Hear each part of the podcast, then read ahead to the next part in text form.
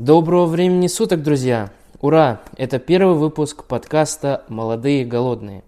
Сейчас мы находимся в таком заведении, как Opium Lounge Turtle на улице Рютлет 12, где можно насладиться вкусным и дымным кальяном, приятными и вкусными коктейлями.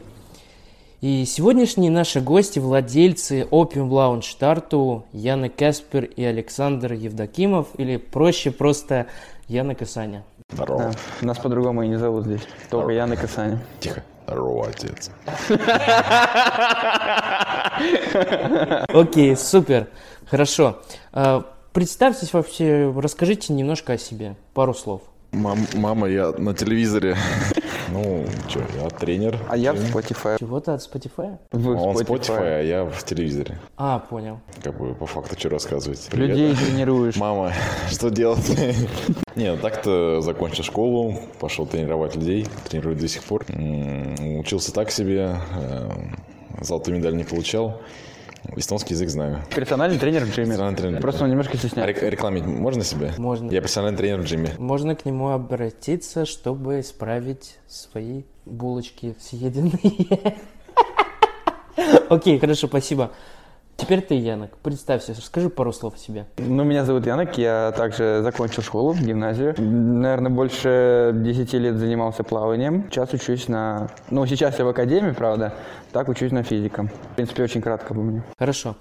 А, просто такой вопрос, как ваши дела вообще? Да, вообще супер. Да, отлично все идет. Вот сейчас скоро работать будем. Да? Да. Через пару часов смена начнется. Да? А со скольки начинаете? С четырех? Не, ну так-то приходится так трем убираться, там все дела. Нет, смена начинается с четырех, А, а, а до работы, конечно, до Да, начинается. да, да, да, да. Окей, хорошо. А что у вас, может, нового произошло? Есть что-то такое, чем можно поделиться? Если не скрываете, Ну, сегодня вот боксом занимались. да? Да, тренировочку сделали, чуть, чуть, грудь попампили на Да, завтра. да, да, да. Вы, конечно, Чтобы, не да. видите, но вы грудь.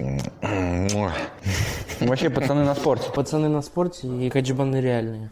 Окей. И такой последний вводный вопрос. Было ли у вас что-то такое похожее в виде интервью? Можно я тебя перебью? Правда, правда, девушки нет, девушки можете мне писать.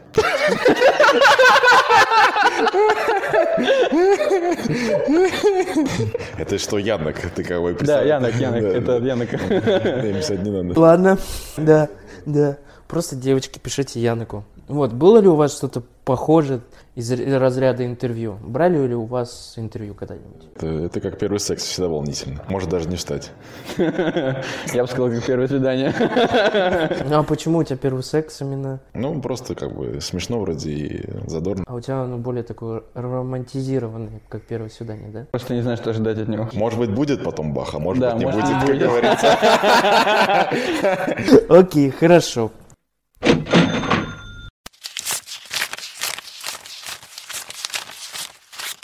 Мам, я уже большой. Ну что, давайте сейчас перейдем более к основной нашей части подкаста. Э, Расскажите, чем вы таким занимаетесь вообще в данный период времени? Так, ну давай я первым скажу, ты потом дополнишь, что. Ну, мы открыли свой лаунж, коленный лаунж в Тарту. По сути, сейчас основную часть времени этим и занимаемся. Стараемся продвинуть это место, развить его, вывести кальяны в Тарту на новый уровень, коктейли, все дела. Стараемся сделать так, чтобы народу в Тарту было интересно жить, чтобы не было такого, что, блин, в Таллине лучше. В Тарту тоже лучше. Стараемся поднять этот уровень. Вот. Янок, у меня закончились слова. Но я бы дополнил, что мы не совсем открыли свой лаунж с нуля, мы франшиза все-таки. Основное место в Таллине. И мы как-то, как мы курили кальяны, нам это нравилось. Мы такие подумали. Вообще изначально мы подумали, хотим свое дело. И просто, когда мы курили кальяны, нам это нравилось, мы такие, надо открыть кальяны. А почему именно кальяны, не что-то другое? Ну, вообще, изначально была такая идея, что ну, кальянный бизнес э, показался таким, который мы сможем осилить. То есть, э, думая о своем месте, какой-то общий пит, наверное, было что-то такое чужое. Ну, по крайней мере, для меня. То есть, в общепите я вообще не разбираюсь никак. Кальяны хоть как-то с этим соприкасаюсь, соприкасался, ну и до сих пор как бы соприкасаюсь. И как бы показалось тем, что посильно будет. Вот. Ну, а ты как считаешь, Янок? Ну, если брать из моего предыдущего опыта, я работал три года официантом. В принципе, официантом это и была единственная работа, которой я в своей жизни работал. То, да, общий пит, он такой тяжелый больше, там нужен гораздо больше персонала.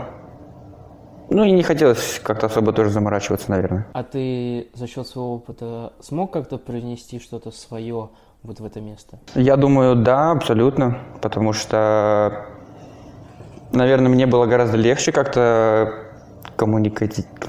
Коммуникатировать. да, коммуникатировать с народом. Потом проверить, И...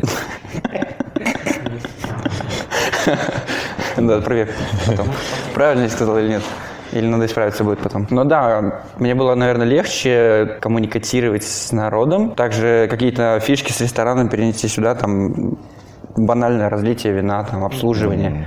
Наверное, это больше плюс. А у тебя, Саня, был какой-то опыт? Ну, на самом деле нет. У меня опыта в сфере обслуживания вообще не было никакого. То есть у меня две работы связаны, так скажем, со спортом, что достаточно интересно, почему кальянный лаунж. Это как бы тема отдельного подкаста, наверное. Вот так, ну, нет, для меня скорее это было что-то новое, и, ну, для меня всегда интересно что-то новое попробовать, поэтому ну, не было такого, что у меня какие-то барьеры из-за того, что у меня не было раньше такого. Скорее, наоборот, интересно было. Следующий мой вопрос. Чем вы вообще в детстве занимались? Что вас интересовало? Ну, снег жрал вроде. Желтый? Нет, это я умел различать цвета. Э, Да, в детстве, ну, наверное, самого детства какой-то спорт был по-любому в жизни. Это, с самого начала это было какое-то дзюдо, борьба, потом мне это все не понравилось, потом было плавание, ну и всю как бы сознательную жизнь, там лет до 16-15 я плаванием занимался, потом спорт превратился из плавания в э, тренажерный зал. Ну и дальше, соответственно, по этой сфере, по этой линейке дальше шел. То есть, ну и, соответственно, тренером стал. Вот, то есть, не знаю, что еще можно из хобби назвать с детства. Ну, а игра на гитаре? Ну, игра на гитаре, да, тоже можно. Ну, это так, чисто так, для себя было. А ты сам научился играть на ней? Ну, у меня, так скажем, репетиторы были, вот. То есть, самое тоже. Когда надо будет привезти гитару, Ну, будешь мне...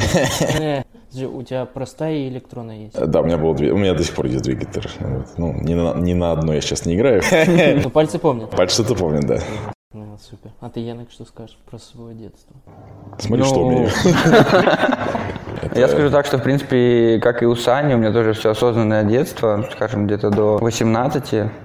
Ну, алкоголь я, ну, реально забухал где-то после 10 когда это было посвящение, наверное. У каждого это была лютая, прям лютая бухаловка. И вот и тогда я прям вот первый раз вот прям вот накидался, скажем так. А, мы про такие интересы разговариваем. Не, ну когда первый раз накидался, действительно. Саня пытался так приукрасить тебя спортом. А Янок все испортил смех.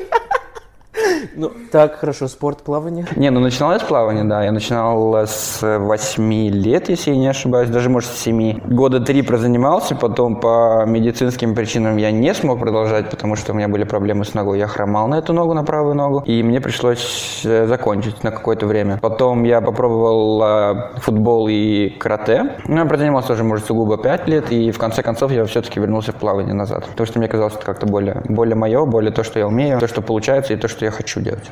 А, такой вопрос. За счет чего у тебя появилась травма ноги? Плавание как-то ты не так, что ли, нырнул или... Нет, из-за нагрузок. Из-за того, что я был маленький, нагрузки были большие, и, ну, наверное, просто мое тело не успевало. Не знаю, то ли развиваться, или, ну, я не знаю. Раз уж мы затронули тему алкоголя, давайте поговорим на эту тему. Когда вы... Ну, Янок уже сказал в 10 классе, лет, наверное, 17, может. А ты, Саня, когда? Ну, на самом деле, у меня в этом плане более такой примерный образ жизни был. То есть до, наверное, первый раз, что тоже достаточно смешно получилось. Э, Я в Мафитнесе работал какое-то время, и вот первый раз попробовал алкоголь вообще в компании как бы Мафитнеса. Это был новогодний корпоратив. До этого вообще как бы ни разу, нисколько. То есть, это, помню, на этом празднике сидел первый раз, вино пробовал, вообще для меня что-то такое, типа, вау. А потом, когда побольше выпил, то вообще было, вау, что это такое? Вот. И, ну, после этого, ну, так случилось мое знакомство с алкоголем, и после этого так, с переменным успехом, скажем так, больше-меньше. Вот. Так оно и продолжается знакомство. Ну, вот у меня первый раз, если его прям уже описывать в красках, как было, мы собрались э, около английского колледжа, там неподалеку есть здание, которое старшики для нас сняли, чтобы потусить. И я как-то сидел у бара всегда, ну и просто общался с людьми. И ко мне просто подходили, подходили, подходили, такой, выпьем, выпьем. И вот так вот, наверное, через каждые минут пять там кто-то новый подходил, подходил, подходил. Я, наверное, за полтора часа сделал что-то в 14. Ну, я не знал, что от этого ожидать, как будто. Я просто пил. Я думал, это вода. Лимонад. вкус, правда, не очень. Ну да ладно. Я просто пил, и да, и получается через час я уже... Меня уже не было. И на утро я просыпаюсь, и пишут, что сломали там... Ну, в стенке дыра, короче, была, и и один стул сломали. Правда, я ничего не помнил там. Э, Да, мы не пропагандируем алкоголь, алкоголь это зло. Вот, но говоря про мой опыт, Просто смешные истории рассказываем. э, когда вообще, ну, я, наверное, скажу, что, может, тоже лет 17-18. Ну, прям, чтобы первый раз так напиться, я, честно, этого не помню. Я только помню какие-то другие моменты, когда я уже в осознанном возрасте пил. Ну, ну да, где-то, наверное, лет 17. Прям, чтобы такого ожидания от алкоголя, вот, сейчас выпью, буду таким взрослым, не было. Да. Но тусы были хорошие, да. Один раз было такое, чтобы я ничего не помнил. И это происходило, по-моему, с пятницы на субботу. Придя потом в школу в понедельник, слушая историю о том, что я делал, у меня было выражение лица, а я не помню этого, чтобы я это делал. Ну, тоже расскажу, что ну, у меня никогда, на самом деле, такой не... Ну, один раз только был, когда я не помнил, но... Стой, можно я дополню свою историю? Очень интересный момент был, когда я уже на... Ну, я не на такси ехал, меня за мной приехал друг, друг, и, короче, когда я уже поднялся к квартире, я квартиру не ключом открывал, а телефоном. Окей. А у меня брат был в квартире, и он, он еще чуть не спал, а время было... Не открывал двери, я обоссался. А вре- Тоже пытался. Это была история четвертого класса.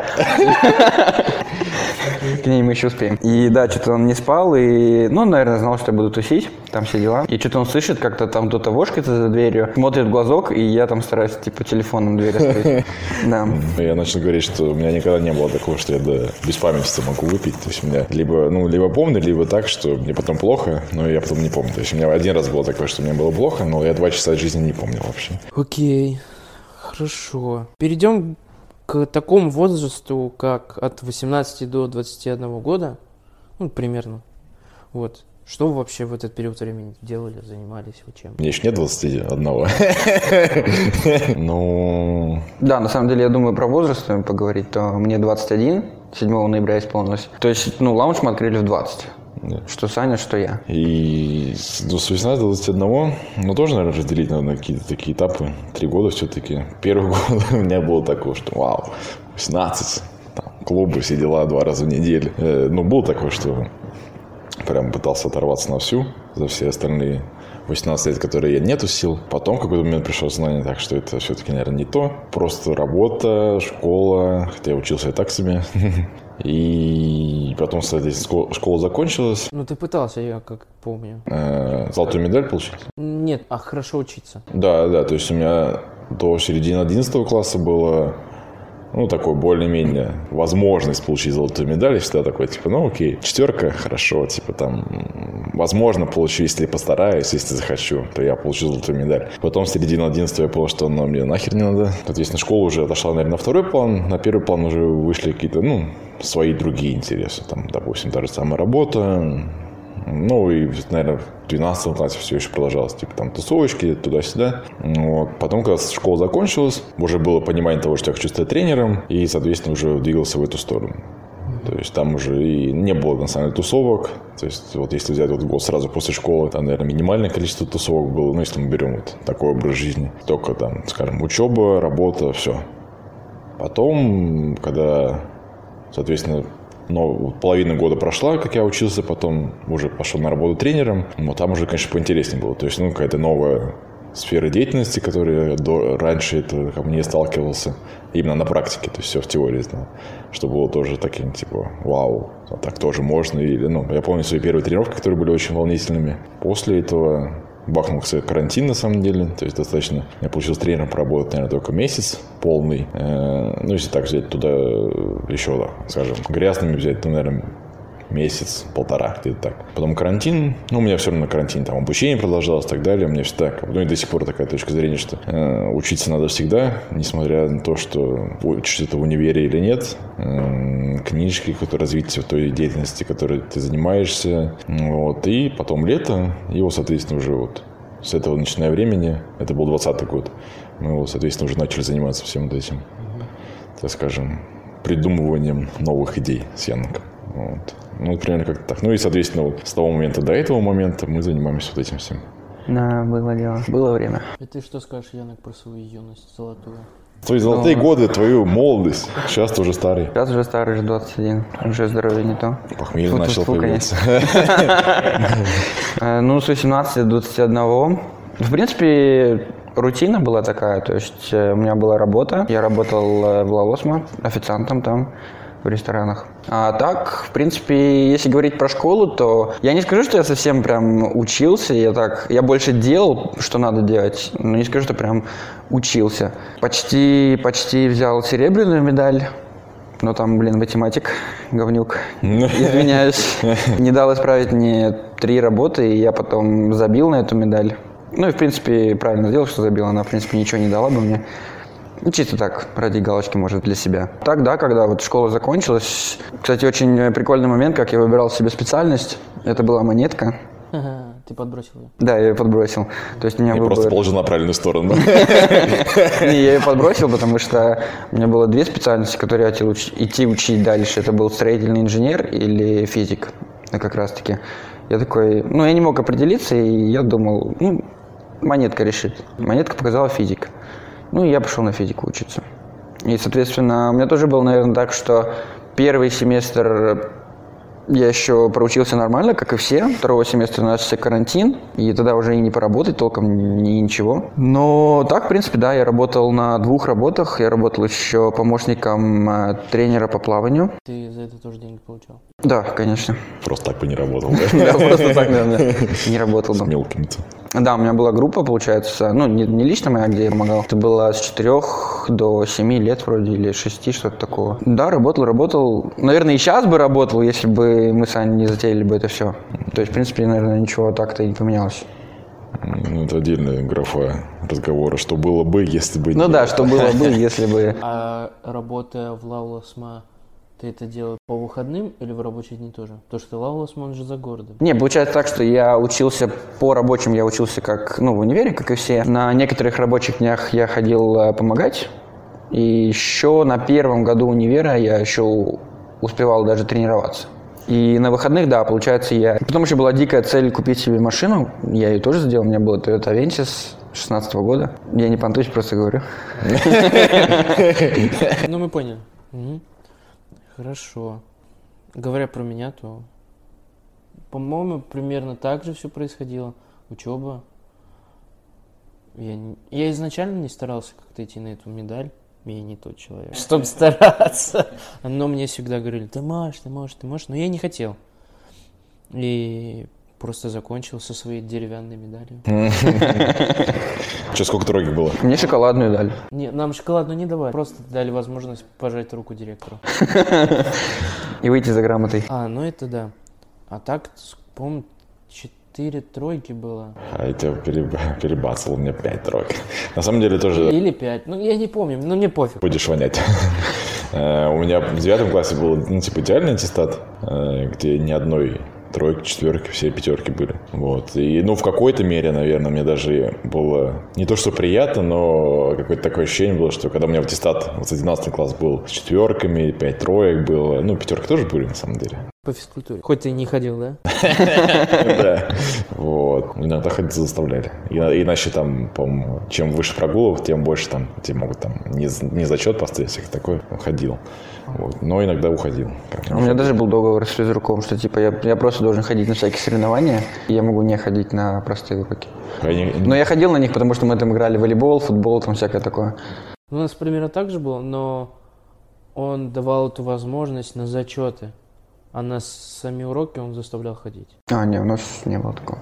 Ну, так что, за- получая аттестат за 12 класс, я испытывал какую-то гордость, что у меня теперь можно, я могу и так, я могу и так. Не знаю, у меня было, наверное, полегче, потому что я, наверное... Ну, я был тогда лучшим пловцом в сборной школы, и физрук был тоже меньше меня по росту и по, по объемам. То есть наверное, ты было просто просто... задавил авторитет. Да, просто скажем. задавил его, и, наверное. Ну, и мы договорились, что, типа, да, я могу не ходить на уроки, если я не хочу, но, типа, я должен выступать на всяких соревнованиях. А вы ходили на соревнования по плаванию от школы? Да. От школы. По-моему, один или два раза, потом мне скучно стало. Я, я, в принципе, не любил э, школьные соревнования, потому что э, это было Ты уходишь с какого-то четвертого или пятого урока, но потом в любом случае остаешься там до 4 до 5 часов вечера. А я не любил, когда школа забирает мое личное время. Ну что, следующий вопрос будет состоять такой. Вы уже говорили про свой опыт работы, и вы вообще не жалеете о том, что именно такой у вас? Потому что я в своей жизни имею, ну, по крайней мере, там, 2-3 опыта работы, и я жалею о том, что я именно работал в тех местах. Было ли у вас такое? Слушай, наверное, ну, начну я, я не жалею, потому что мне попадал, ну, я работал, в принципе, три года на, на одной работе, в одной сфере. Места работы были, было два, два места работы. Но не скажу, что я жалею, потому что у меня был и хороший коллектив, который поддерживал, и зарплата была достойная. Поэтому и знания откуда, ну, прежде всего, знания, которые я оттуда смог взять, нет, абсолютно не жалею. Ну, я тоже не могу сказать, что несколько сожаление потому, где я работал. Потому что первое место работы, оно было, наверное, вообще самое идеальное для школьника, который только может придумать. Ты во время работы можешь уроки делать. То есть я так и делал, когда хорошо учился. Делал урок, приходил, делал уроки на всю неделю, все. Ну и, кстати, есть работа тоже. Что за работа? Смотритель за порядком в бассейне. И это даже не спасатель. То есть я акцентирую внимание на том, что это не спасатель. То есть мне спасать людей не надо было. Если человек тонет, ты просто на нее смотришь. Да, да. Не, ну, конечно, могу попытаться там по берегу побегать. Сачок кинуть ему. Если человек тонет, то тебе нужно взять рабочий телефон, набрать спасателя, пока он побежит, и он должен спасти его, да? Знаешь, там да, на столе стоял такой огромный телефон с этой с решеткой, там надо было где крутить, крутилка такой. Ты берешь там, крутишь, алло, там помощь нужна, и типа, ну так далее. Да нет, конечно, ну, понятно, что не надо было. А, И по- в теории я как бы умел. То есть я, у меня были пройдены курсы первой помощи. То есть, ну, в теории я должен был помочь человеку. И понятно, если бы случилось так, я бы помогал. Вот. Ну, благо, мне повезло. Таких ситуаций особо не было. Вот, поэтому тоже были какие-то свои моменты на работе, которые, ну, после некоторых рабочих дней вообще думаешь, что, блин, надоело это все. Типа, ну, рутина была в какой-то мере, и с другой стороны было как бы достаточно неинтересно, и все, что ты как бы ты делаешь, все время с одним и тем же сталкиваешься, уже надоело в какой-то мере. Вот, там были и позитивные, и негативные моменты. Но, в принципе, тот коллектив, который у меня был, э, работы, это был Мафитнес Юльмисты. Вот, там в мое время, не знаю, как там сейчас, э, считался, типа, самый лучший коллектив среди всех Мафитнесов. То есть, ну, все туда хотели попасть, потому что, как бы, ну, такого, такой сплоченности нигде не было в других Мафитнесах. Вот, то есть мы там и могли не в рабочее время где-нибудь встретиться. Вот, ну и общение во время работы тоже как бы работу складывало. Было такое, что типа ты там приходишь поболтать и все, там оп, рабочий день закончился. Вот, поэтому нет, это был самый, наверное, идеальный вариант. Понятно, что уже когда школа закончилась, уже тогда типа ты работаешь, думаешь, блин, что-то школа закончилась, а я все на том же месте. Вот, тоже хотелось типа какого-то дальнейшего развития. И, ну, соответственно, потом параллельно с этой работой я пошел работать тренером. Работа тренером это вообще другое. То есть это ну, не сравнить с первой работой, это совершенно другая сфера деятельности, э, более такая, скажем, которая требует погружения. Там совершенно по-другому. И это ну, то место, в котором, ну, в котором я до сих пор работаю тренером. А почему ты именно в джим пошел? Ну, скажем так, проанализировав рынок всех залов, которые у нас есть в Таллине, эм, пришел бы к выводу, что, ну, джим вообще это дочерняя фирма от Мафитнеса. То есть, э, есть джим, по сути, если так можно огли- оглянуть взглядом, качество примерно на том же уровне. То есть весь все тренажеры, спортивный зал, там, допустим, раздевалка, все на том же уровне, как в Мафитнесе. Но Только этом- бани нету. Ну, бани нету, да, но как бы А в каждом фитнесе есть баня. Да, вот. Ну, качество на уровне, соответственно, мне привернуло то, что как бы там другие были условия для тренеров, чем в Мафитнесе. То есть я выбирал между двух клубов, поскольку я в Мафитнесе работал, либо джим, либо Мафитнес. В Мафитнесе там были не такие, как бы, по моему мнению, выгодные условия, поэтому я пошел сразу в джим. Вот, что, ну, наверное, в какой-то мере правильно было. Хотя я не знаю, как развернулся бы, если бы пошел в Мафитнес. А все другие залы, там, 24 на 7, э, не знаю, ХЦ я вообще даже не рассматривал. То есть, ну, я сам из Мафитнеса, так скажем, всю свою молодость проработал. Чё- Качал мышцы в фитнесе. ну да, да, чем мне придавать родной зал? Вот. А когда ты пошел в джим, он, он же только открывался тогда. Он, по-моему, уже... Нет, на самом деле, год, наверное, уже был на рынке. Я пошел тогда, когда недавно открылся джим в центре города. То есть он, по в ноябре открылся, а я как раз в январе пришел работать уже. Вот. Ну и для меня было очень удобно, поскольку садишься на один автобус и уже как бы в зале. То есть не надо было вот этого пересадок бесконечных. Я когда работал в форум Cinemas в Коколь Плаза, э, нам, работникам, давали возможность бесплатно ходить в Реваль спортивный клуб. И очень часто я мог просто не пойти, тупо из-за того, что далеко ехать. Меня это раздражало. Я привык к тому, что я хочу, чтобы у меня спортзальчик был где-то около дома. А после работы, например? Или до... А я заканчивал обычно в 10.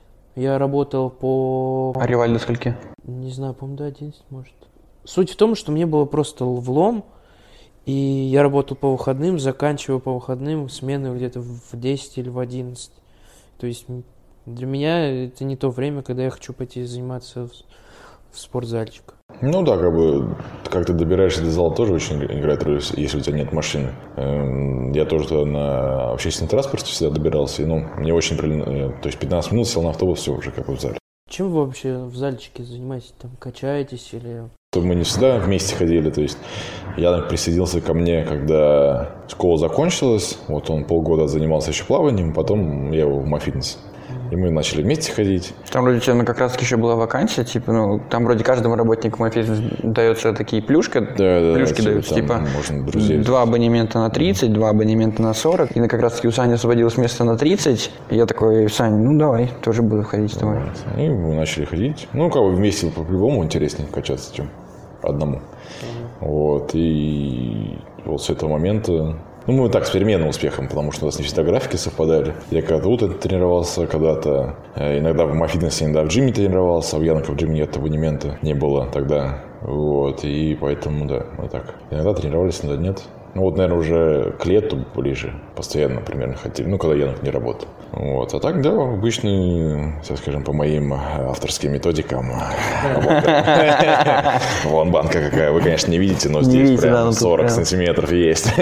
Да не, просто такой... За один месяц, ребят, плюс 6 за один месяц. Обращайтесь. Не скажу, что там какие-то сверх э, авторские какие-то секретные методики, просто обычные тренировки на увеличение мышечной массы, так скажем. Но вот с недавнего времени вместе с Заником ходим теперь и боксируем. Вот теперь мы не только большие и сильные, но и можем дать, так скажем, в бубен. Под- Подвижные, функциональные. Да-да-да. Так скажем, отскочим, побормочем. Ну что, наверное, самая интересная тема для вас, за этот подкаст, может быть, будет, это ваше место. Расскажите, как вы вообще пришли к этому? С чего вообще все началось? Ну, Кто? Хочешь ты рассказать? Я расскажу.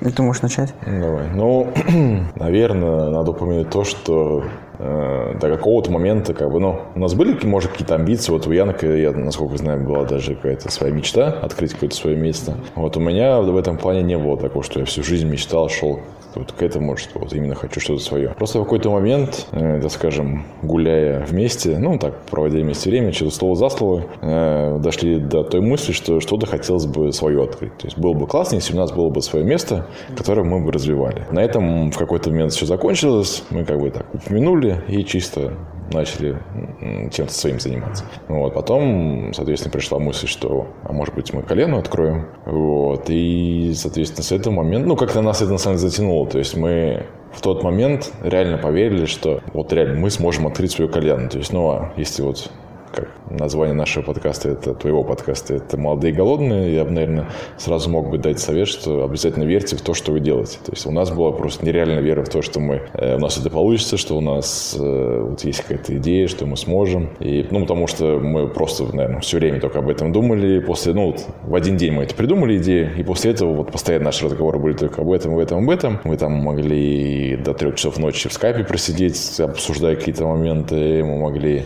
выехать в город только для того, чтобы пройтись по старому городу и там посмотреть, где можно было бы открыться. Какие-то места искали. Мы ходили в другие лаунжи, сравнивали так, вот здесь это классно, вот здесь это классно, можно было бы сделать бы так, а здесь бы я сделал бы по-другому. Вот, то есть, ну, все... А мы реально брали заметки, на самом деле. Они еще, скорее всего, Они сейчас и есть. Они еще есть, Да. и, ну, в принципе, вся работа, что мы сделали, она еще до, до сих пор есть. Мы реально приходили в лаунж, мы такие, так, диван хороший, это классно, надо. Прийти ночью, украсть его. Что-то типа такого, да. Там еще, может, калик с собой прихватить.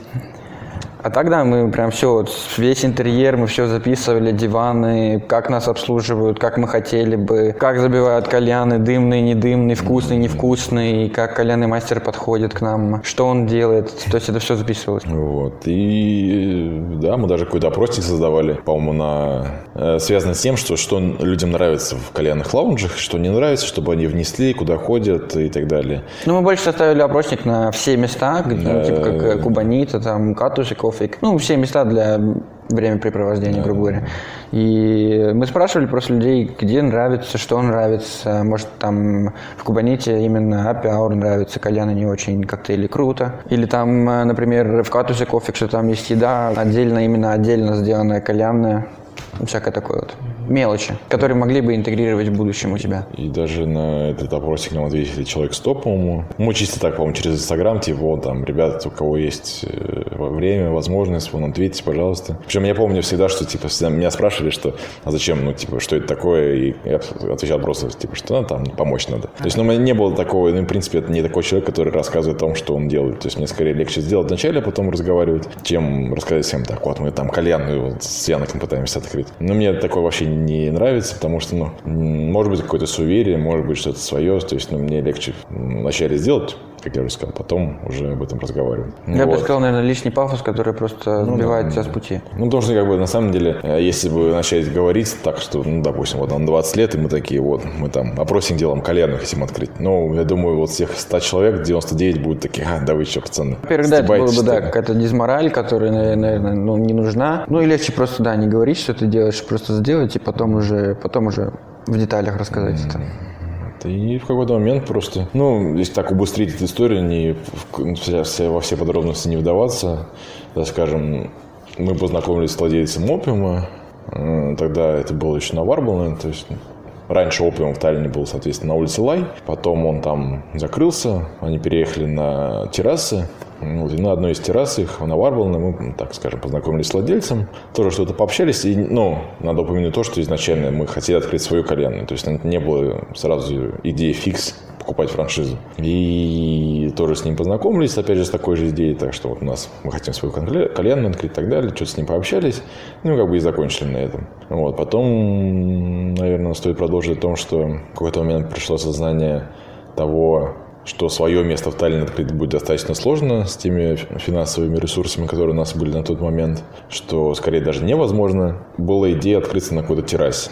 То есть, допустим, как и делали другие фирмы на самом деле, просто берут какой-то хороший ресторан, у них есть терраса, можно как бы там открыть, предложить хотя бы свои кальяны. Мы писали, ну, мат нельзя использовать в очень много мест. Где-то отвечали, где-то говорили, что типа нет, ну, там, типа мы подумаем и так далее. Ну, по итогу как бы никто не был согласен. Вот. И мы уже, наверное, я помню тот день, когда мы уже такие отчаянные, типа идем по городу, просто тупо смотрим все места в старом городе, куда можно и нельзя это свою кальянную предложить. Вот. Параллельно смотря на КВ или где-то там, ну где можно снимать да, эти да, вот да, помещения, да, типа можно или нельзя. Да, то есть там, типа, вот смотри, а здесь можно там на террасу написать, а вот здесь можно место снять. Вот, ну то есть такими чередами. И пройдя весь город, мы такие, я помню, на остановке сидели, автобусы такие, блин, что-то что не то. Ну ни, ничего не нашли, короче, уже такие немножко отчаянные. Вот, и что-то, ну, на какой-то момент мы остыли, скажем так, что-то меньше уже об этом разговаривали. И в какой-то момент опиум э, начал набор кальянных мастеров себе, ну, типа, обучение, курсы. Мы решили, типа, ну, все равно интересно будет в этой сфере хотя бы поработать. То есть ни я, ни Янек никогда в кальянной индустрии не были и даже, ну, в какой-то мере не знали, с чем мы имеем дело. Вот. Как, ну, национальные страны. То есть нам тоже, и когда родителям рассказывали все это, говорили, что, ну, хотя бы подумайте, хотя бы поработайте там годик поймите, с чем вы имеете дело. Вот, а мы как бы, ну, относительно такие безумные.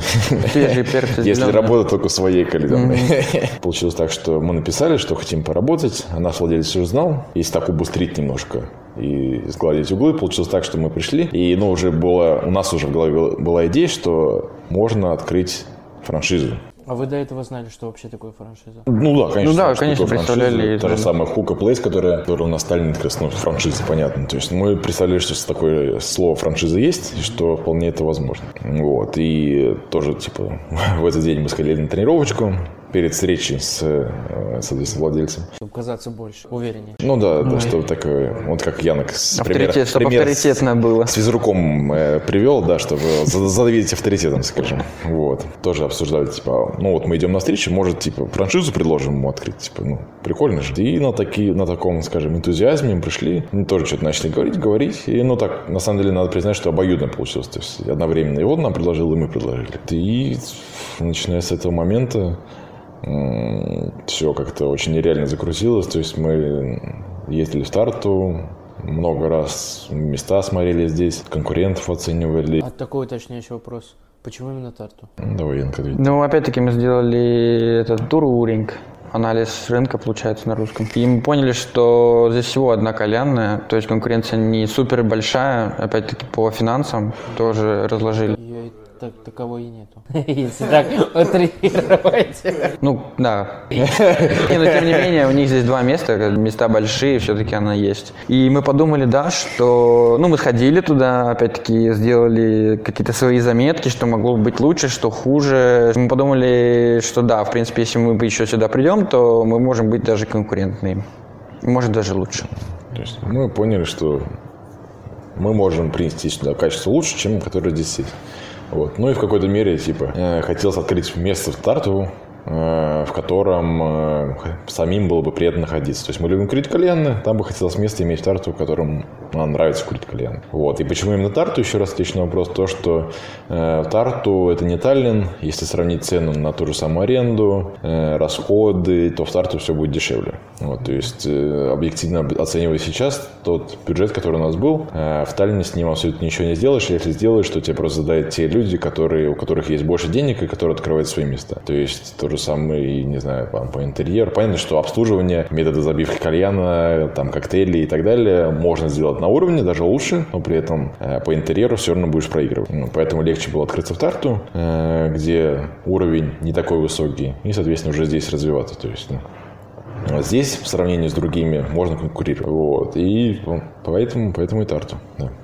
Вот. И ну, продолжить разговор, что было дальше. Да, мы сюда приезжали, места смотрели. Потом, ну, соответственно, все это было э, вместе с, с владельцем, то есть э, он нам достаточно помог в этом плане, что Не, Сань, тут, надо, тут теперь надо, знаешь, ЧБД, что было дальше, Даник?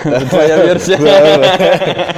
Что было заходит дальше? полуголый качок и говорит, мне нужна твоя одежда, мотоцикл и очки. Было дальше. И тушит сигару об сиську. Вот. Ну и как бы вот так все завертелось. На самом деле очень такое безумное время было того, что э, ты абсолютно ничего не понимаешь, что, что ты делаешь, чем ты имеешь дело. То есть так вот тыкаешься, буквально не понимаешь, что зачем идет. Абсолютно в каком-то таком пространстве живешь. И, ну, вот, интересно очень было. То есть такое безумно одновременно невероятное время, когда всем этим занимались. Сейчас уже понятно, что вот там надо было сделать так, здесь надо было сделать так, а вот здесь, может быть, это не надо было делать. Ну, когда уже вырос, когда уже сделал, уже понимаешь, Ну что да, к чему да, там да, все. да, да. Кстати, простой фан-факт. Когда мы только начинали, мы ездили сюда только по понедельникам. Как-то Да, вот так да. складывалось, что мы ездили только Да. по понедельникам. И это было, наверное, ну, понедельников пять подряд. Да. Вот. Тогда продолжить до самого конца, до самого открытия. Получается, ездили сюда, э, первый раз просто смотрели места, потом с владельцем смотрели места еще раз, потом третий раз будем брали место, потом четвертый раз мы сюда приезжали уже там какие-то ремонты, ремонтные работы начинали. Ну, то есть, ну, опять же, то заведение, место, которое мы купили, тут ремонт был абсолютно, ну, слишком нулевой. Здесь надо было все, ну, понятно, косметически, но все равно надо было все делать снова. Вот. Мы все это сами планировали делать. Благо у Янка был большой опыт в строительстве, скажем, потому что у меня вообще не было. То есть я все, что делал здесь, я делал впервые, по сути. Вот. И, и да, начали... Ну, потом у нас был такой план, что мы сейчас в августе как бы переезжаем уже, ищем квартиру и так далее. И уже, ну, постоянно занимаемся каждый день этой стройкой, вот, то есть э, уже подготавливаем к открытию. И да, начались, ну, тоже да, интересный факт такой, что мы сюда приехали, ну, у нас здесь никого нет, ни из родных и так далее, квартиры тоже нет, план был снимать квартиру, вот, и план был сделать, типа, что, ну, у нас были наметки, э, какие квартиры можно снять. Мы, э, соответственно, приехали сюда, обсмотрели квартиры, поняли, что, типа, окей, ну, наверное, э, надо еще что-то подумать, посмотреть еще, может быть. Остановимся сегодня в отеле. Вот, приехали сюда, начали работать, там снимали обои, ну, там какие-то... Там ломали барную стойку, там стену Ну, веселились, одним словом. Ну да. Вот. И- Со стенами. Потом, закончив, ну, работу, такие, ну, все, давай, короче, сворачиваемся. Это было где-то где-то в Магазин 11 вечера уже, да. может быть. Ну, В так. магазин съездили, Поздно. купили все уже, закупились такие, ну, давай в отель поедем. И мы знали, что есть как отель Гектор. Ну вот. Рекла- Реклама ему. Ну, такая реклама. Типа мы приезжаем туда же полдвенадцатого. Она, блядь, смотрим. не проплачена, к сожалению. Да, ну то есть мы, мы думали, что мы приедем, как нормальные люди, после 11 и снимем номер. Так скажем, проблем не будет. Вот, но мы приезжаем, а там закрыто. Как бы. Вот. Ну, он не то, что закрыт, там просто типа... Там уже ресепшн не работает. Да, ресепшн только до 11 был вроде. И поэтому мы ночевали в машине. Да, сидели в машине. Ну, благо было лето, как бы тепло, не так страшно. Вот, сейчас бы... Но на утро мои колени привет не сказали. Ну, просто надо было положение для сна. Ну да. Нормально. Нормально. Вот тот еще experience. И да, что, с этого момента, а, ну, какой-то первой недели две, наверное, ночевали просто на стройке. То есть у нас не было выбранной квартиры. э, И мы были в поисках. Даже одну нашли квартиру, но просто думали еще. Поэтому тут были матрасы, мы ночевали прямо на стройке. То есть днем убираемся, вернее, строим, там, ломаем, а потом вечерком так ш-ш-ш, пылесосиком все засосали лишнюю пыль, так скажем, и ложились спать на матрас. Вот. Что, ну, опять же, было тоже свой experience. То есть, ну, это, это, наверное, история не то, что там, типа, сложный путь, там, типа, мы на стройке ночевали, там, не жрали, не пили. Так, почему не жрали? Там же магазин открыт. То есть, скорее просто так, история рассказана. То есть, не было, ну, по крайней мере, у меня не было такого ощущения, что мы там как-то что-то очень сложное, какие-то непомерные усилия. Нет, просто так сложилось, что и э, ночевать на стройке тоже какой-то новый опыт, так скажем. И, соответственно, началась стройка. Спишь и вдохновляешься. Ну да, да, да, да прям таки шпаклё... это как штукатурка. Завтра будем это шпаклевать. Вот. И да, стройка началась. И заняла у нас примерно полтора месяца, по-моему, до момента открытия. То есть начали 27 июля, закончили первый день, так скажем, техническое открытие. э, Был 4 сентября, когда мы смогли уже нормально здесь принять первых наших друзей и гостей, девчонок. Вот. Э, Да, то есть вот все это время мы занимались стройкой. Вот и после этого, так скажем, открылись и работаем до сегодняшнего момента. Э, Расскажите о своих ощущениях на момент открытия. Что вы вообще чувствовали? Было ли у вас волнение? Ну, не могу, на самом деле, вот у меня не было такого, наверное. Ну, скажу так, что, по крайней мере, у меня, я думаю, Яна то же самое, что очень странно было сидеть где-то на диванах, где ты понимаешь, что вот еще неделю назад здесь была куча навалена мусора строительного, и там стены еще были недоделаны в некоторых местах. То есть такая, наверное, какое-то чувство гордости и не- неверия в того, что, типа, вот, вау, мы наконец-то закончили. То есть я помню, один день мы связывались тоже по скайпу, там обсуждали некоторые моменты, часа два, наверное, сидели и говорили, и тоже было такое, что, типа, вот, приколи, мы когда-то закончим стройку и откроемся. Вот, и вот тот день настал каким-то образом, и то есть вот такое, что, вау, там не было особо каких-то супер эмоций, просто такое ощущение такого вау. Ну вот, вау, это все, что я могу сказать. Я... Ну да, я бы сказал, в принципе, да, легко и просто, что вот это вот именно чувство вау и какая-то гордость, что мы это заделали, перебивали любые ну, любое, типа, вот это вот нервы, которые потом, вот, типа, ты не знаешь, как касса работает, как там обслуживать, как подходить, как кальяны правильно выносить. Ну, ну, такие вот маленькие проблемы, ну, типа,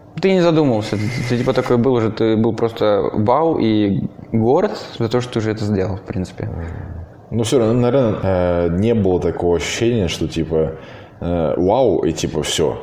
Что вот мы закончили стройку, и на этом все закончится. То есть, у меня, наверное, было в голове то, что так, еще до хера работы, Не, в этом плане, надо. да, да, да. То есть, не было такого, что вот мы сидим такие, ну, все, наконец-то это закончилось. Типа, нет, сейчас все только начинается, скажем так. Вот, и было, ну, так скажем, в предвкушении. Вот. Ну, как-то, как-то вот так.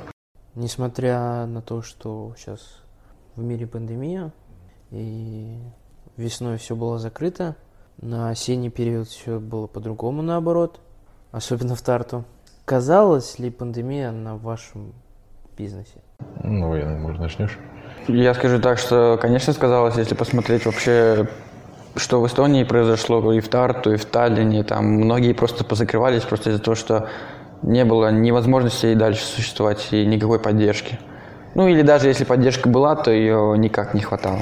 К счастью, у нас нам не пришлось выбирать между тем, что закрываться или не закрываться. Я думаю, что в любом случае мы бы нашли какой-то ну, выход с этого и не закрыли бы. Ни в коем случае. А если говорить о том, что сказалось или нет, не сказалось, то, конечно, сказалось, да. Просто то, что люди боятся, люди не знают, что опять-таки ожидать, э, что, как это может дальше все развиваться.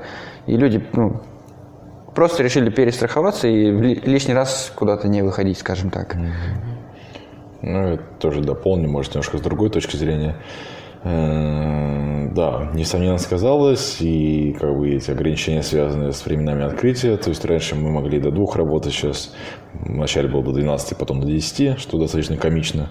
Здесь мы обычно только начинали работать, скажем так. Э, да, это уменьшило время работы, это уменьшило приток людей. Э, плюс еще на январь месяц, ну, начало декабря, вторая половина декабря, начало января, как бы студенты разъезжаются, э, у них там сессии заканчиваются, отпуска и так далее.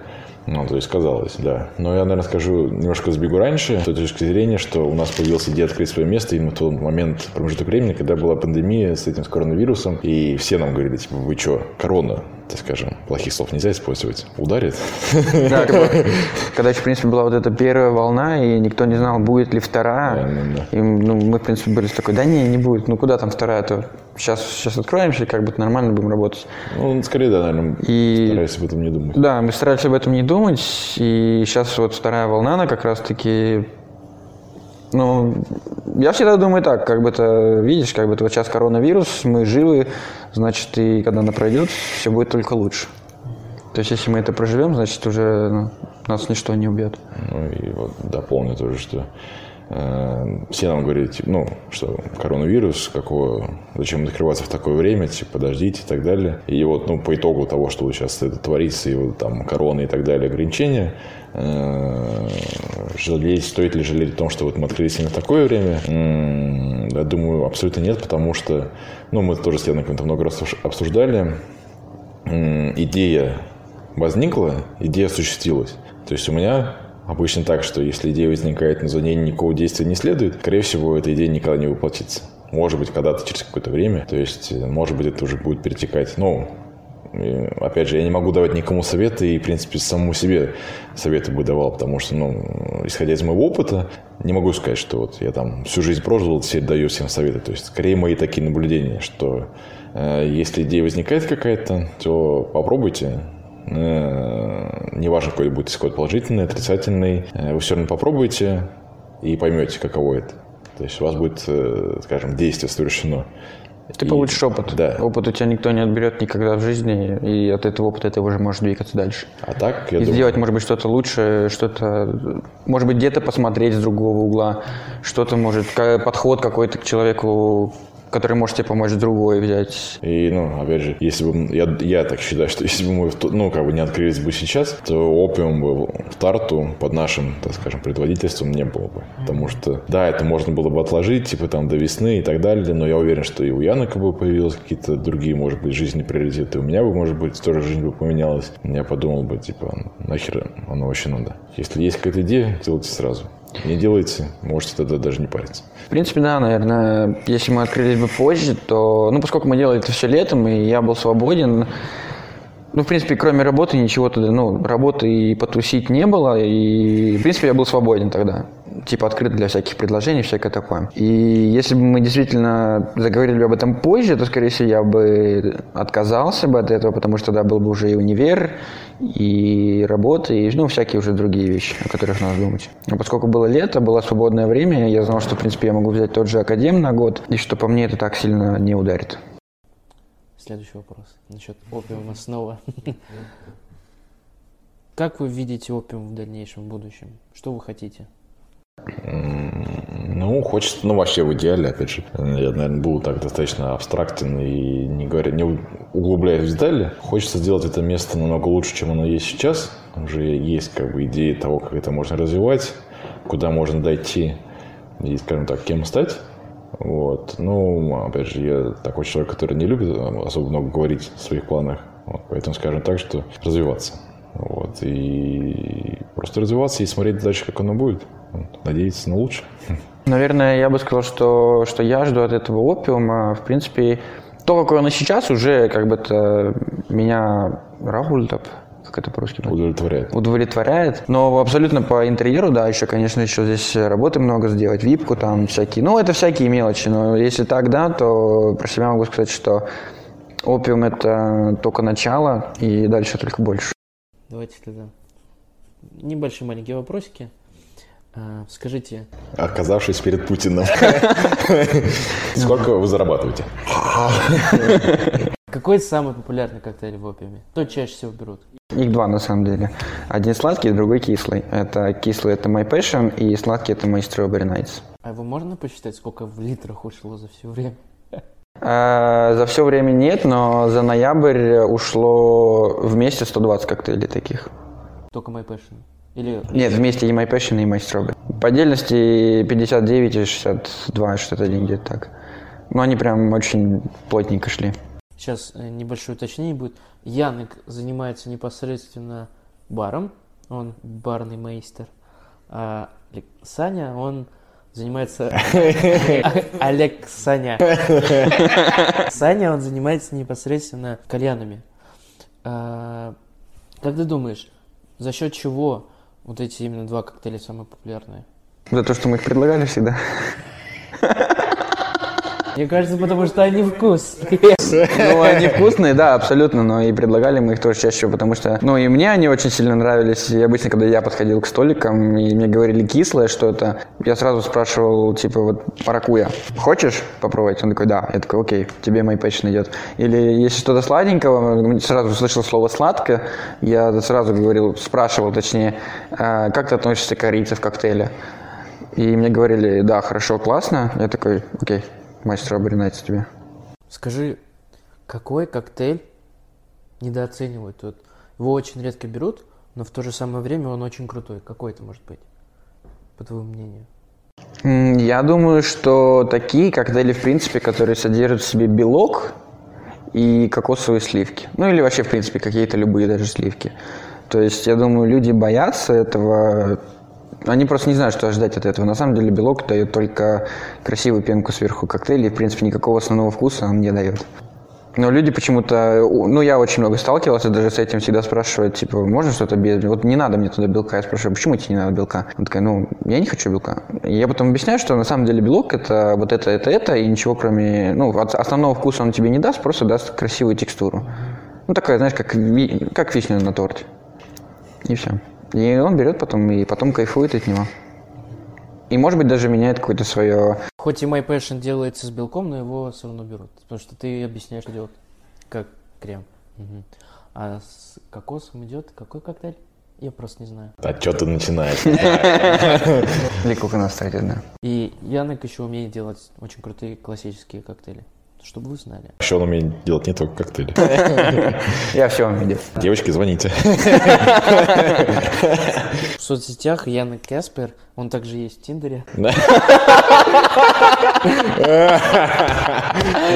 Просто давай. Хорош. Насчет кальянов. Как ты думаешь, Сань, исходя из того опыта, вот находясь здесь, как кальяномастер, Мастер. Мастер. Пломайстер. Да, мастер. Какой вкус чаще всего люди берут? Какой вкус нравится больше всего? Ну, скорее тот вкус, который я предлагаю, поскольку э, сейчас в условиях пандемии э, с табаком есть небольшие, так скажем, проблемы, в том плане, что э, не всегда он доходит, тот, который ты хочешь. Вот. Ну, в принципе, это повсеместно, то есть это и в магазинах и так далее. Э, я стараюсь обычно предлагать то, самый вкусный вкус, автология, который у меня есть, но, опять же, могу, наверное, выделить вкус такой, как маргарита. Это очень такой интересный свежий вкус. Его можно мешать с чем угодно. Он будет выгодно играть своими нотками. Как классно выразился, да? Я старался. да, наверное, вот его можно выделить. Он, ну, мне самому очень нравится. Я всем его предлагаю, всем нравится. А так, наверное, не могу выделить прям какую-то вкусовую гамму, которую чаще всего берут. Вот. Есть вкусовые гаммы, которые я уже наработал, которые я знаю, что они классные, э, и я их предлагаю. Вот. Но нет такого, то есть у меня нет статистики. Наверное, в какой-то мере это плохо, но есть как есть. Вот, то есть э, все любят вкусные кальяны, и мы их предлагаем. Не только вкусные и дымные. Да. Это очень важно, дымные, это очень важно. В опиуме же не только классические кальяны, да? Да. Да, есть еще и э, платинумовые.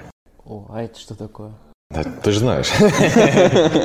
Платинум Ходил уже это кальяны, которые идут на фрукте. То есть э, вместо обычной глиняной чаши используется фрукт, э, в который, соответственно, наливается табак, и с которого, так скажем, курица. Вот. В этом есть какая-то своя эстетика, это красиво, это классно, то есть даже с тем же ананасом мы подаем также и ананасовые тарелки, то есть заказываешь колено, а тебе бонусом еще и тарелочка прилетает, то есть поесть можно. Такой маленький снэк. Да, да. Заранее нарезанный, там, с корицей посыпанный. Нет, ну, прям оближешь пальчики. Вот, ну, как бы со стороны кальянного мастера э, знаю, что это только, ну, как бы эстетика. То есть, ну, я бы, наверное, больше предпочитал бы классический кальян. Мне нравится больше классический. Вот. Но я уверен, что если девчонки, допустим, те же самые с парнишкой, с- девчонки и мальчишки приходят к нам отдыхать, чтобы удивить девчонок, надо взять платином кальян. Вот, мальчишки, это вам совет. Вот. Платином кальян берете и, так говорится, все. И вечер ваш. А ты так часто делал, когда приводил девочек в кальянные? Я, у меня одна девочка есть, я как бы не привожу никого в кальян. Ну, до этого, до, до вот этого. А я никого не водил, у меня тогда еще 18 не было.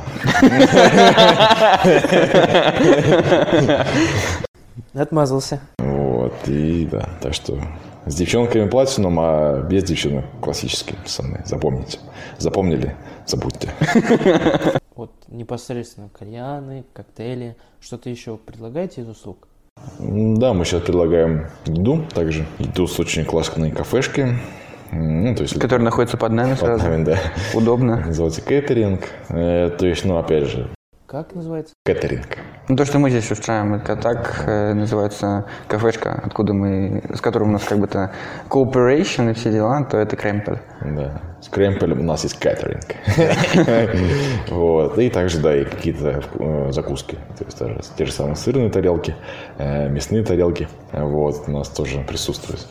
Вот, и все, в принципе, больше никаких услуг мы не предлагаем. Ну, и также услуги хорошей музыки. У нас, э, по крайней мере, до всех этих ограничений были каждую пятницу большие, прям легендарнейшие тусовки. Мы приглашаем диджея. Э, Диджеи у нас самые разные, самых разных стилей, от э, там латино хауса до дабстепа. То есть э, стараемся так подобрать разную, для разной аудитории музыку. Вот у нас играл и топ-1 по Эстонии диджей, и топ-14, и просто хорошие ребята тоже играли. Вот, то есть, ну, стараемся так приукрасить жизнь народа. Ну и самим тоже намного приятнее работать, когда здесь такая тусовка, движуха. Вот. Ну и что, какие штуки мы еще-то? Ну, м, ну, там еще выпить можем. Чтобы быть на одном настроении с гостями. Мы не пьем на работе. Мы только тренируемся. Шланку жмем. Вот, ну, забудем. Вырежешь потом. А, ну да. Есть какие-то крутые истории вот с этих мероприятий? Конечно, истории классные, когда мы уже, наверное... Ну, наверное, такая, может быть, не самая классная, но тем не менее, которая мне запомнился, что когда в одной из тусовок у нас примерно... Ну, мы так работаем до двух, до трех, скажем так, по народу. Вот, и уже в два заканчивается играть диджей.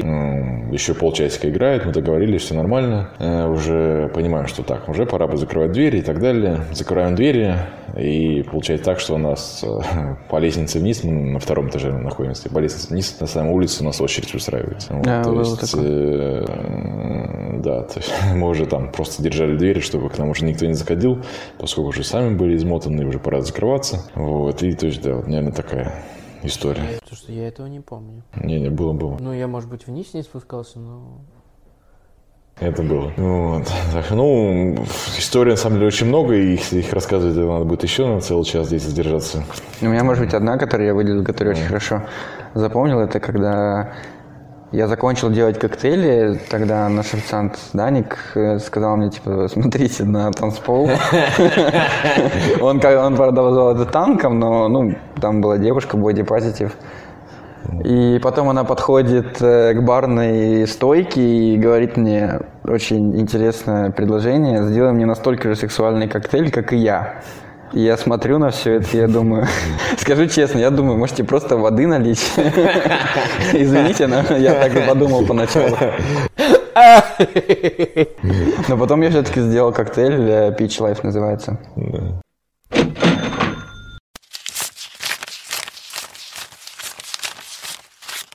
Мам, я уже большой.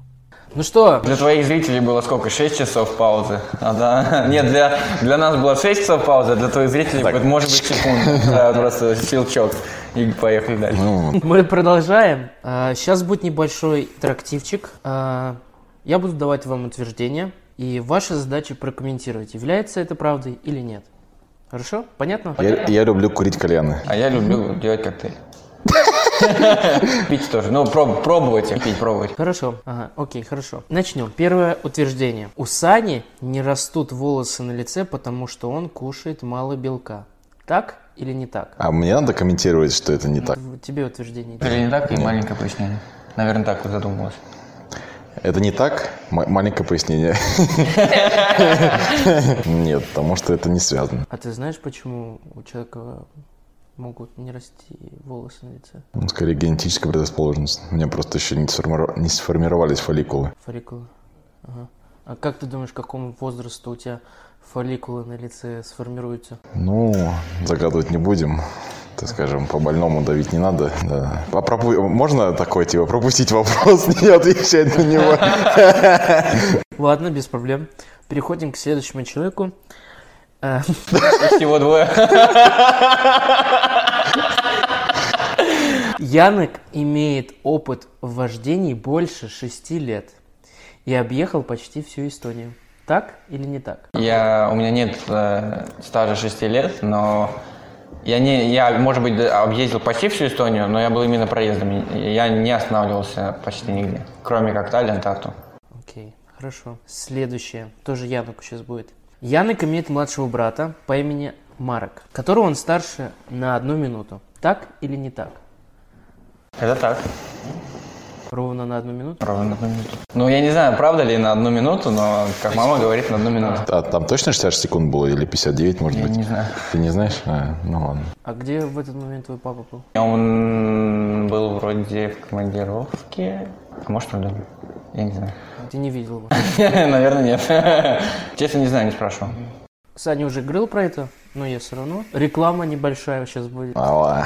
Саня работает тренером в спортивном клубе «Джим». Так или не так? Так, обращайтесь на тренировки. Нет, ну, ответим по серьезности, да, уже, э, по-моему, 15 или 14 января исполнится ровный год, как я уже работаю. Вот, наверное, не совсем, не всегда был активно, поскольку э, во время карантина у меня не получалось давать персональные тренировки, но, тем не менее, надо еще отметить, что я даю также онлайн, онлайн ведение, скажем так. То есть работаю с людьми онлайн, э, то есть нет привязки к какому-то клубу, место жительства, любой точке мира.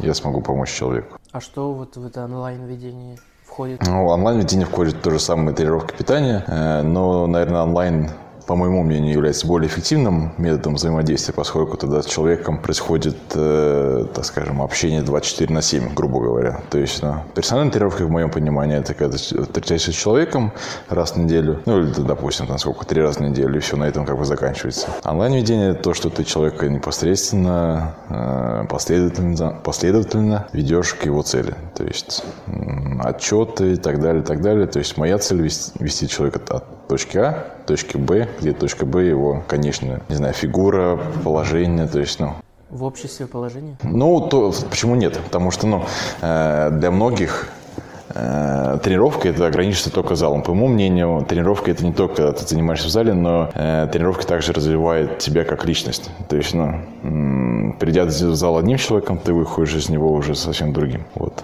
Ну, как минимум на памплино. Янок знает по себе. Да. Следующий факт. Он уже относится как раз к вам двоим. Является это правдой или нет? Дома больше всего домохозяйка – это Янок. Так или не так? Ну, я скажу на самом деле нет, это не так, потому что, ну, а- абсолютно же зависит от дня. Кто-то устает больше, кто-то устает меньше. Э, Тот, кто устает меньше, соответственно, делает больше. То есть, когда Саня спит, тогда, например, я могу приготовить еду. Или когда, ну, было вот недавно, что я уснул, я даже не слышал, там, я проснулся буквально в 3.15 уже, и, ну, и меня разбудил Саня. И, соответственно, уже было все готово. Мне надо просто собраться и выйти. Ну, соглашусь. То есть, ну, так есть скажем, стараемся поддерживать друг друга, и нет такого, что обязанность у кого-то. Так, ты убираешься, и я, а я просто сижу. То есть, мы стараемся поддерживать друг друга. Иногда я готовлю, иногда Яна готовила. Сегодня Яна готовил, вчера я готовил. Вот. Не досолил.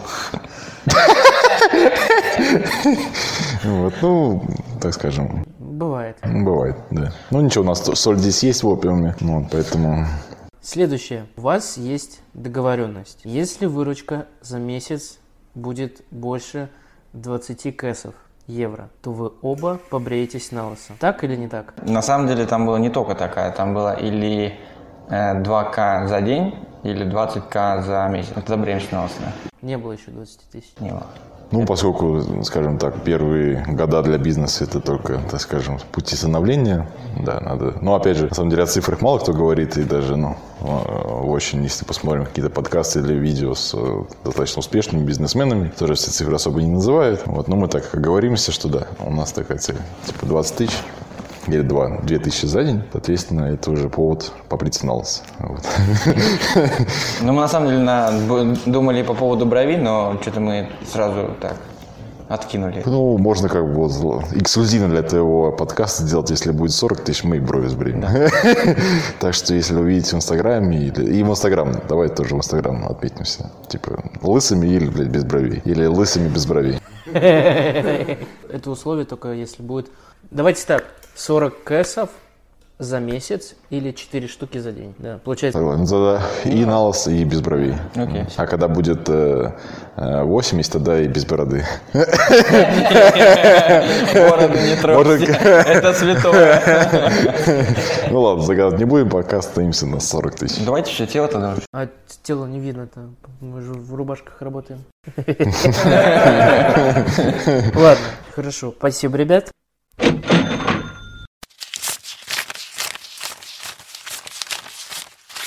Мам, я уже большой. Следующий интерактивчик сейчас будет такой. Игра называется «Что ты думаешь обо мне?». Вам дается карточка, на которой написан вопрос или утверждение. Тот, кто читает вот как раз таки эту карточку, должен предположить, является ли это правдой для этого человека или нет. Человек, который это слушает, может прокомментировать, на самом-то деле это или нет. Понятно? Давайте тогда начнет Янок. Саня, нравится ли тебе иногда провоцировать людей? Вот ты сейчас должен предположить, является... Это правда во мне или нет? Да. Я не думаю, что это правда. Что ты скажешь? Ну, я скажу да. Ну, наверное, опять же... Ну, именно не с конкретной целью провоцировать. Не-не-не, так. Вот, чтобы вот прям взять и конкретно спровоцировать человека на что-то, я думаю, нет. Ну, я скажу, что это скорее правда, поскольку Э, я, в принципе, не люблю никакой негатив, ни, ни в каком его проявлении. А если провоцировать ну, в понимании негатива какого-то, то, соответственно, э, ну, это напрямую вызовет у человека негатив ну, и ко мне, и, соответственно, у него тоже плохой осадок останется. То есть, да, я скорее за позитивчик. Всем peace девочкам. Пись, кис. Нет, должен сказать всем кайф. Всем кайф. Да, да, всем кайф. Но это будет чуть-чуть попозже. Всем кайф, классная погода. Погода кайф. Кайфового вечера всем. Я уже и забыл, как на самом деле это. Я же давно уже Инстаграм. Как нужно правильно с интонацией говорить кайф? Да, да, да, всем кайф. Да. Ну ничего, скоро. Те, кто знает, те поймут. Те, кто знает, те поймут. Теперь твоя очередь, Сань. Э, Янок гей. Шутка. Шутка. Подаю. Если подавился, то значит правда. Не, ладно. Так, по-серьезному. Буду ли я смеяться на шутка, если она обо мне? Ну, я думаю, да, у Янока есть самоирония, и он вполне смеется над шутками, которые я о нем тоже. Вот. Я считаю, что это правда. Ну, да, про меня это правда. Я никогда не беру такие... Ну, если я знаю, что человек как бы-то, ну, специально не хочет меня задеть, то я не беру это специально. Ну, я, в принципе, никакие шутки не беру. Именно всерьез. Да, про себя шутки про себя самые, самые смешные обычно. Если, если именно не, не задевают какие-то прям жесткие мои черты. Окей. Okay. Хорошо, спасибо. Следующая очередь Янока. Сань, э, твои родители авторитет для тебя? Ну ты не его спрашиваешь, ты предполагаешь. Подожди, он здесь подкастер, не ты. Как ты думаешь, Сань, твои родители авторитет для тебя? Сам сделал. Нет, ты типа ты задаешь сам себе вопрос, и ты на него отвечаешь. Да, ты считаешь, что для меня... käi? Кто это, бля? У нас вот это духи завели, кажется, Сань, но надо это называть Вентиляцию проверить. Ну, понял. Нет, ну смотри. Нет, ничего страшного. Еще раз давай. Тебе дается карточка, на ней написан вопрос или утверждение. Твоя задача предположить, является ли это правда для человека или нет. Или если это вопрос, то ты должен ответить за этого человека. А, понял. Э, Его родители являются для него авторитетом? Но я думаю, что да.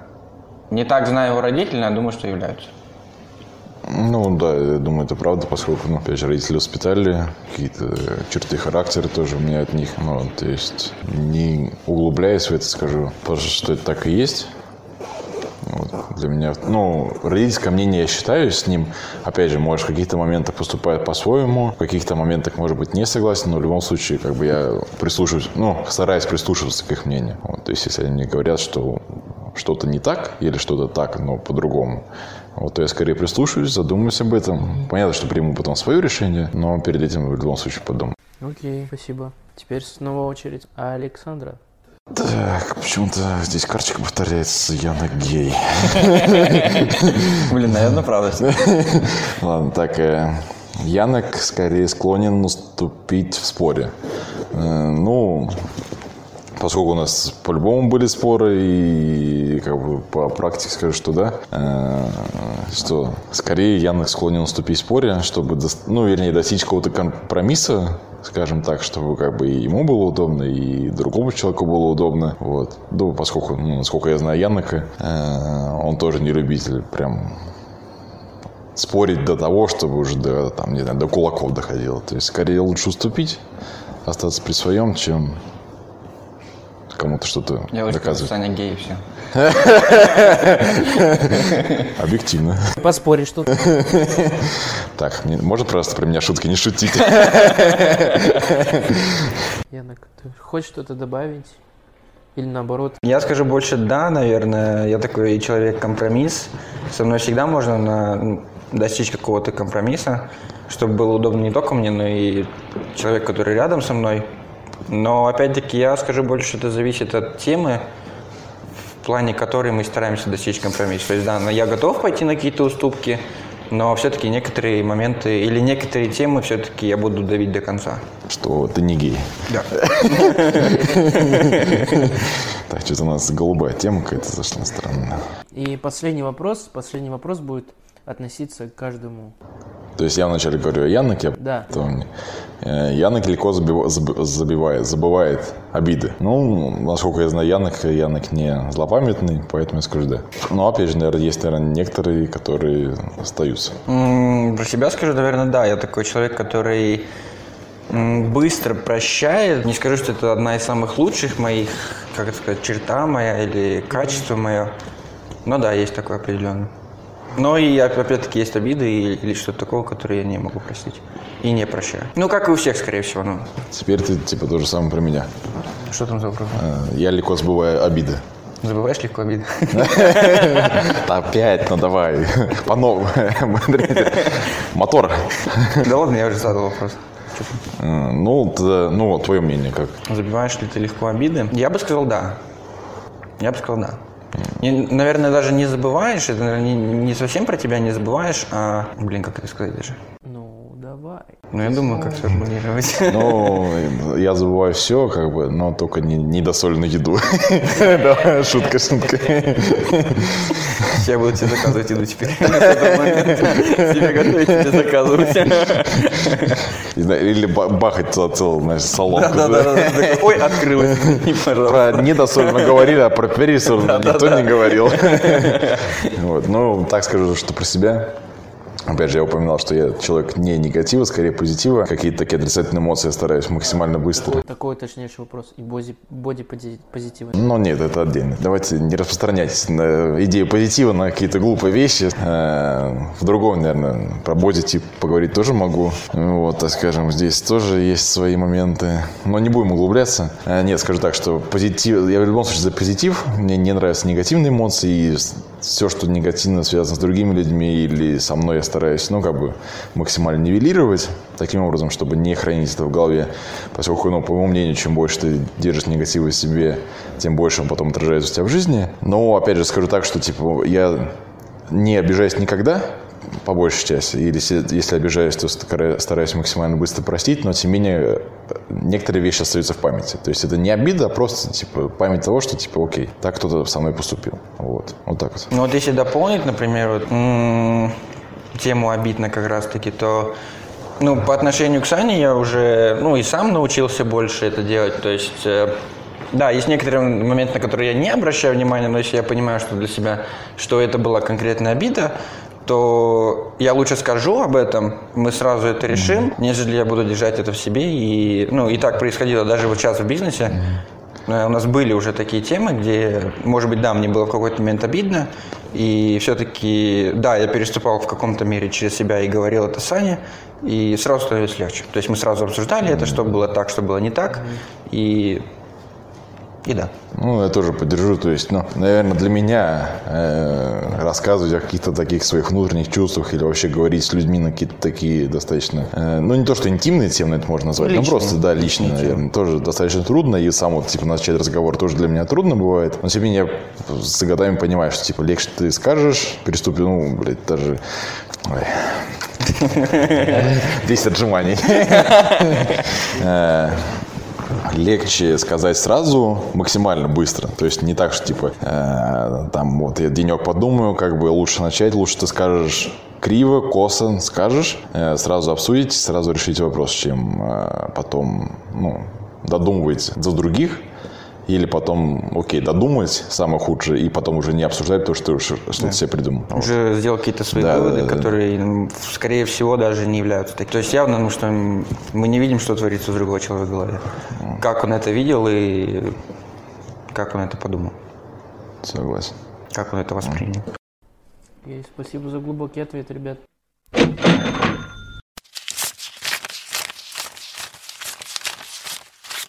Мам, я уже большой. И в заключении хочется вас спросить, что бы вы сказали молодым людям, которые хотят начать заниматься чем-то своим? Вот топ-3 вещи, мысли, напутствий молодым людям. Ну, не знаю, я позволишь мне начать? Да. Наверное, начнем с того, что, типа, кто я такой, чтобы советовать кому-то молодежи что-то делать. И... Ты владелец Ну, в этом плане, да, но в то, в то же время достаточно, типа, наверное, скромно о себе говорю и думаю в том плане, что, ну, не стараюсь как-то себя там при, при, превозвысить. Скажу просто так, типа, мои маленькие заметки на свой 20 ну, почти 21 год, который для себя подметил. То, что касается каких-то новых начинаний э, или всего того, что, чем можно заниматься в жизни и чем нельзя. Топ-3, ну, самое первое, что приходит в голову, это делай как можно быстрее после того, как тебе пришла идея в голову. То есть пришла идея в голову, ты вот хоть сразу встаешь и начинаешь двигаться к этой пути, к этой цели или к этой идее, которая тебе хотя бы, ну, мельком понравилась. То есть нет такого, ну, для себя я понял, что идея возникает в голове, ты начинаешь думать, окей, можно было бы, это первый, первый такой момент. Потом ты уже начинаешь себе придумывать, типа, почему бы это не сделать. Находишь тысячу причин, что, типа, там, не знаю, денег нет, чтобы мне подумают, э, что может быть, что может не получиться. То есть легче об этом всем не думать, просто начать делать, и тогда ты узнаешь результат. То есть ты получишь опыт, э, негативный, позитивный, в любом случае. Ты его получишь и уже будешь дальше двигаться. Вот первое напутствие будет, да, делать максимально быстро после получения, после идеи. Два других будет, но с этим, наверное, потруднее уже наверное, второе будет не, ста- не задумываться о том, что тебе подумают другие. То есть у всех у нас есть какие-то свои тараканы в голове, какие-то идеи, и большинство, у всех людей, скажем так, у всех есть какие-то оригинальные идеи, но по большей части они запарываются на том моменте, когда человек начинает думать, что обо мне, обо мне подумают другие. Типа, тоже мог подумать, когда вот все это мы открывали, типа, блин, вот кальян, я же тренер сам по себе, типа, я и весь свой инстаграм вел таким образом, что там только тренировки и здоровый образ жизни и так далее, типа, чтобы мне подумать, это кальян открыл и так далее. То есть нет, вы, это вам нравится, то есть вы не думаете о том, не думайте о других. То есть в вашу жизнь не вмешиваются другие. Вы сами формируете свою жизнь. И то, что о вас скажут другие, это то, что они скажут. Если они скажут что-то негативное, скорее всего, это проблема в их голове и типа что-то с ними не так. Ну, в том плане, что э, здравый человек, у которого как бы все жизнь хорошо и у которого нет негатива, он, скорее всего, не будет вас критиковать или говорить, что типа вы лох, скажем так, что у вас ничего не получится и так далее. Если человек, опять же, вы получаете какую-то негативную критику, негативные замечания, то, скорее всего, типа, вам стоит больше не общаться с этим человеком или подумать хорошо о, в принципе, о том, что от вас хотят люди. Я, опять же, по себе скажу так, что э, для меня, если, опять же, кто-то мне говорит, что вот я там что-то новенькое начинаю и так далее, и так далее, я скорее поддержу человека, скажу, типа, давай, делай, начинай делать, э, но никогда не буду говорить, типа, слушай, какая-то херня идея, типа, не делай так. Да, сделай, даже если это херня идея, сделай, попробуй. И ты узнаешь, ну, типа, уже на действие, как оно есть. Не будешь, типа, в догадках пытаться что-то там придумать. Вот, то есть максимально концентрироваться на своих каких-то желаниях и воплощать их в жизнь. То есть не думать о том, что тебе придумают другие. Это, наверное, можно, опять же, про себя скажу, что когда я начинал тему все с тренерством, для меня, наверное, одним из самых таких сложных моментов было Инстаграм. То есть я не привыкший человек э, какую-то свою жизнь личную выставлять на показ, не привыкший говорить на камеру. И для меня вот этот на камеру момент говорить был ну, достаточно сложный. То есть что мне подумают, э, как я умею говорить и так далее, и так далее. То есть я бы уже, если бы так задумался, что мне подумают другие, так бы никогда не начал бы тренерство и, наверное, бы не достиг того, чего я достиг сейчас, именно в плане тренерства. Эм, только потому, что я бы задумался о других. Но, опять же, мы формируем свою жизнь, а не кто-то другой. Самое сложное, типа, третья вещь Оставайтесь позитивными. Э, всегда. То есть не важно, что у вас происходит. Опять же, ну, наверное, моя какая-то установка в голове, что не важно, что с тобой происходит, хорошее или плохое, это ведет к хорошему. То есть э, у меня учительница в школе была, ну, она рассказала как нам такую историю, что они как-то с семьей собирались куда-то, ну, полететь, не знаю, на отдых и опоздали на самолет. Ну, типа, вроде как, первоначально думаешь, типа, вон, что-то плохое, опоздали на самолет, на отдых не полетят. Была, и по итогу этот самолет потом разбился. Ну, типа, кажется, что вначале, что это плохо, что все, отдых не удался. На самом деле это обернулось тем, что жизни были спасены. Вот, поэтому никогда не думайте наперед даже если что-то случается, по вашему мнению, не плохое, скорее всего, это так нужно, и это вас приведет к чему-то более хорошему. То есть всегда мы мыслите позитивно. Вот все. С моей стороны три топ закончился. Давай, Янок. Ну, в этом плане я, наверное, скажу чуть-чуть с другой точки зрения. Это больше как человека, какие-то такие топ-3 вещей, которые не нужно было бы делать. Это опять-таки не живите какими-то ожиданиями, потому что вы никогда не знаете, что будет завтра и как это все пойдет. Но тем не менее, пока вы молоды, потому что этот подкаст именно про молодых, то рискуйте. У вас есть это право на ошибку. Не бойтесь. Главное, начните. А там уже, грубо говоря, будет видно, что да как дальше. Потом э, Второй, что я бы выделил, это не жертвуйте собой. Насколько тяжело это не было бы, дайте этому чуть-чуть побольше времени. Не жертвуйте собой, не жертвуйте своим сном, потому что это очень важные вещи. То есть высыпаться, отдыхать тоже нужно. Иначе вы просто морально сломаетесь. И все. И как бы это уже, это уже ни к чему не приведет. То есть как-то насиловать себя через силу там написать текст не нужно, лучше поспите эти на два часа дольше, больше, но вы будете свежее, и всякое придут даже, может, лучше мысли на утро. То есть до четырех ночи, в принципе, нет смысла сидеть. Вы лучше проснитесь в 6 утра, спокойно соберитесь, там, выпейте кофе и напишите этот текст свой. То есть лишних каких-то таких Самоубивание не надо делать. Когда опиум начнет работать до двух часов ночи, я такой в 10, ну все, пацаны, я отдыхать. На, нафиг эти самоубийства, бля. Опять плохое слово. Не да, и не надо жертвовать какими-то... То есть, ну, вы должны понимать, если вы запускаете, например, какой-то бизнес или... Ну, даже, окей, даже если ваш бизнес, ну, и не важно, что ваше начинание не требует никаких вложений, то есть, ну, не надо вкладывать свои там самые последние деньги. Вы должны знать, что э, любой бизнес, он может взять какое-то время до того, как вы будете что-то оттуда получать. То есть э, вы должны этот момент тоже учитывать.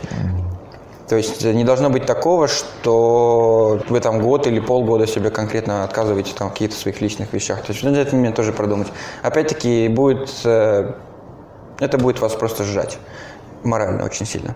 А две было или тоже сказал? Ну, на самом это, деле... это главные вещи, которые... Это тоже это, это именно те моменты, которые вот я на себе ощутил, на своей шкуре что надо было все-таки этот момент продумать. Ну, вот дополнить тоже некоторые такие моменты. Э, кратко. Ошибки – это круто, ребята. Ошибки, чем больше вы их совершаете, э, тем лучше для вас. Э, есть такое правило, что либо вы совершаете ошибку сейчас – пробуя что-то новое, либо вы совершаете ее через много лет. Что лучше сейчас через это все пройти и потом жить хорошо, чем через там херово тучу лет. Столкнуться с тем же самым и потом думать, типа, почему я не начал это все раньше. Вот. И по поводу рационального расхода своих ресурсов жизненных тоже соглашусь, что можно вкалывать. Тем не менее, вы должны понимать, что все циклично и любые наши ресурсы, они ограничены. То есть, если вы работаете сейчас на 150%, то через какое-то время должны, должны работать на 50%. Грубо говоря, произойдет откат просто. Да, то есть э, да, я не, не отрицаю, что в какие-то моменты придется работать больше и больше обычного, больше, чем вы привыкли, и будет сложно. Да, как бы сложностей не стоит бояться, но тем не менее понимайте, что окей, так сегодня, ну, то есть я работаю, работали ради того, чтобы потом когда-то выделить себе выходной. То есть не старайтесь, даже если открываете бизнес, если вы, э, у вас какое-то новое начинание, неважно, что это, игра на музыкальном инструменте, там, создание своей группы, э, канал на ютубе, подкасты, не старайтесь э, отдавать этому все сто процентов, типа вот сейчас я начну с, с понедельника, и там вот никогда не остановлюсь, пока у меня не получится. Скорее всего, с такой, с такой, так скажем, установкой в голове вы закончите где-нибудь во вторник, часов 12. Потому что вы просто устанете морально и пошлете все это нахер и найдете причину, почему вы не заниматься. Хотя причина была не в том, что то, что вы себе задумали, это невозможно, а только в том, что вы себе неправильный путь сделали до этой цели. Вот, то есть отдыхать это тоже очень важно. Ну, наверное, самое такое конец концовый. Конец конечный. Конец конечный. Здорово. На остановочку. Но я бы сказал, что не бойтесь, 21 век – это век возможностей. То есть вы думаете, может быть, да, что все сделано, уже ничего не придумать. На самом деле идей очень много, куда можно было бы сделать, податься, открыть. Просто надо смотреть, что вокруг что вокруг творится, чего не хватает. На самом деле идей очень много, что можно было бы сделать.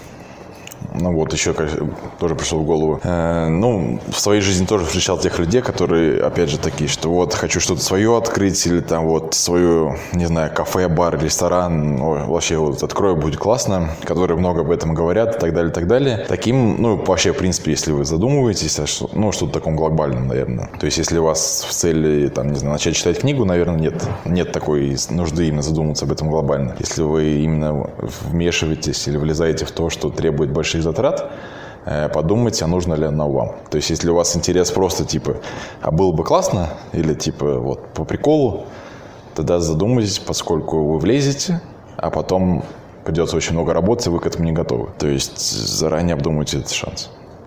То есть, работать придется много, и надо быть к этому готовым. Вот так. Все. Умные мысли на это закончились. Можно теперь что-нибудь поглупее ну, сказать, да? Еще бы добавил, на самом деле, такой факт, что если вы прям вот, ну, новенький в такой теме, как бизнес, не старайтесь делать все сами. Опять-таки, убьете себя. Не нужно. То есть, если вы не знаете, что как сделать. Найдите человека, кто сможет вам помочь, если вы хотите сделать бар. На самом деле многие люди готовы помочь советом даже. Окей, ну просто даже советом, что могло бы быть лучше, сделать по-другому. Не знаете, найдите человека, который знает. Спросите у него совет. Совет ничего не стоит, и зачастую очень многие готовы дать вам этот совет. Вот у меня сейчас появился вопрос. Вы когда входили вот в эту сферу, вы знали какие-то определения из бизнеса, что вообще он из себя представляет? Общий, я бы сказал, только самый Да, общий. общее, общее. У нас не было никакого представления об этом. То есть мы, мы, мы просто мы прыгнули, мы, мы, грубо говоря, мы прыгнули в речку, не зная ее глубины. Да, и не умею, вот и не умею так. плавать при этом. Ну, плавать мы так, умели по собачьему. Да, да, да. А так, ну зато хорошо головкой умели прыгать. Ой, точнее, точнее, ну, ну да, головкой, стрелочкой, кто как называет. Головкой. Не будем уточнять, головка чего. Э, Но тоже, за- опять же, тоже добавлю, да, знаешь, на самом деле, когда все это открывали, э, и, наверное, то, чего боятся многие, то, что... я Это не- было я- круто. Да, то, что люди боятся того, что они не знают, чего ожидать или как это будет. Когда мы все это начинали, да, у нас понятия бизнеса были то, что бизнес – это бизнесмен, а бизнесмен – это круто и деньги. И абсолютно то, что как э, формируется, ре- регулируется, где договоры должны быть, где их не должно быть, э, как с людьми договариваться, где можно это взять, где можно то взять. Абсолютно понимание было нулевое. Ну, вот реально скажем откровенно. Это сейчас уже вот по прошествии четырех месяцев работы уже примерно, хотя я уверен, что это всего лишь малая часть, хотя бы складывается такое ощущение, что окей, что-то я допонимаю. Но опять же, я уверен, что это как бы так облачные представления, и что еще придется очень много узнать. Не бойтесь того, что вы не знаете сферу, в которую вы окунаетесь. Если вам она нравится, делайте. Просто сделайте какой-то шаг, и, дальше уже судьба вас направит к правильным людям, э, какие-то советы откуда-то найдете. То есть просто сделайте этот шаг и идите. И не стойте на месте, это самое главное. То есть начали, делайте дальше. Вот. На самом деле еще один такой момент, который я хотел бы в особенности подчеркнуть, это не бойтесь общаться с людьми. Это хорошее качество. Да. В большинстве люди не, не кусаются. У меня был опыт такой. Девушки могут просто чуть-чуть укусить.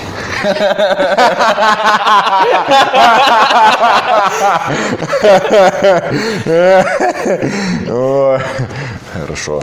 А так, да, не кусаются. Э, Мы ездили в Финку, и мы просто не понимали, как вообще использовать общественный финский транспорт. И благодаря тому, что я знал английский, типа якобы, я не боялся подходить к людям и спрашивать у финнов, как добраться туда, как туда добраться, как это, как то.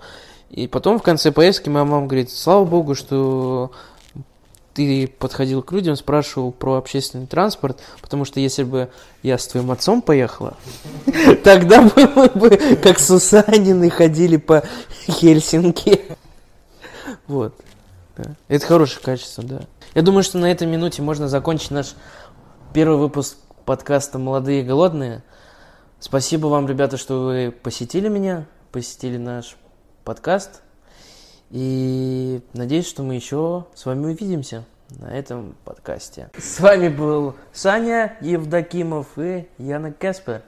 И я ведущий Даник.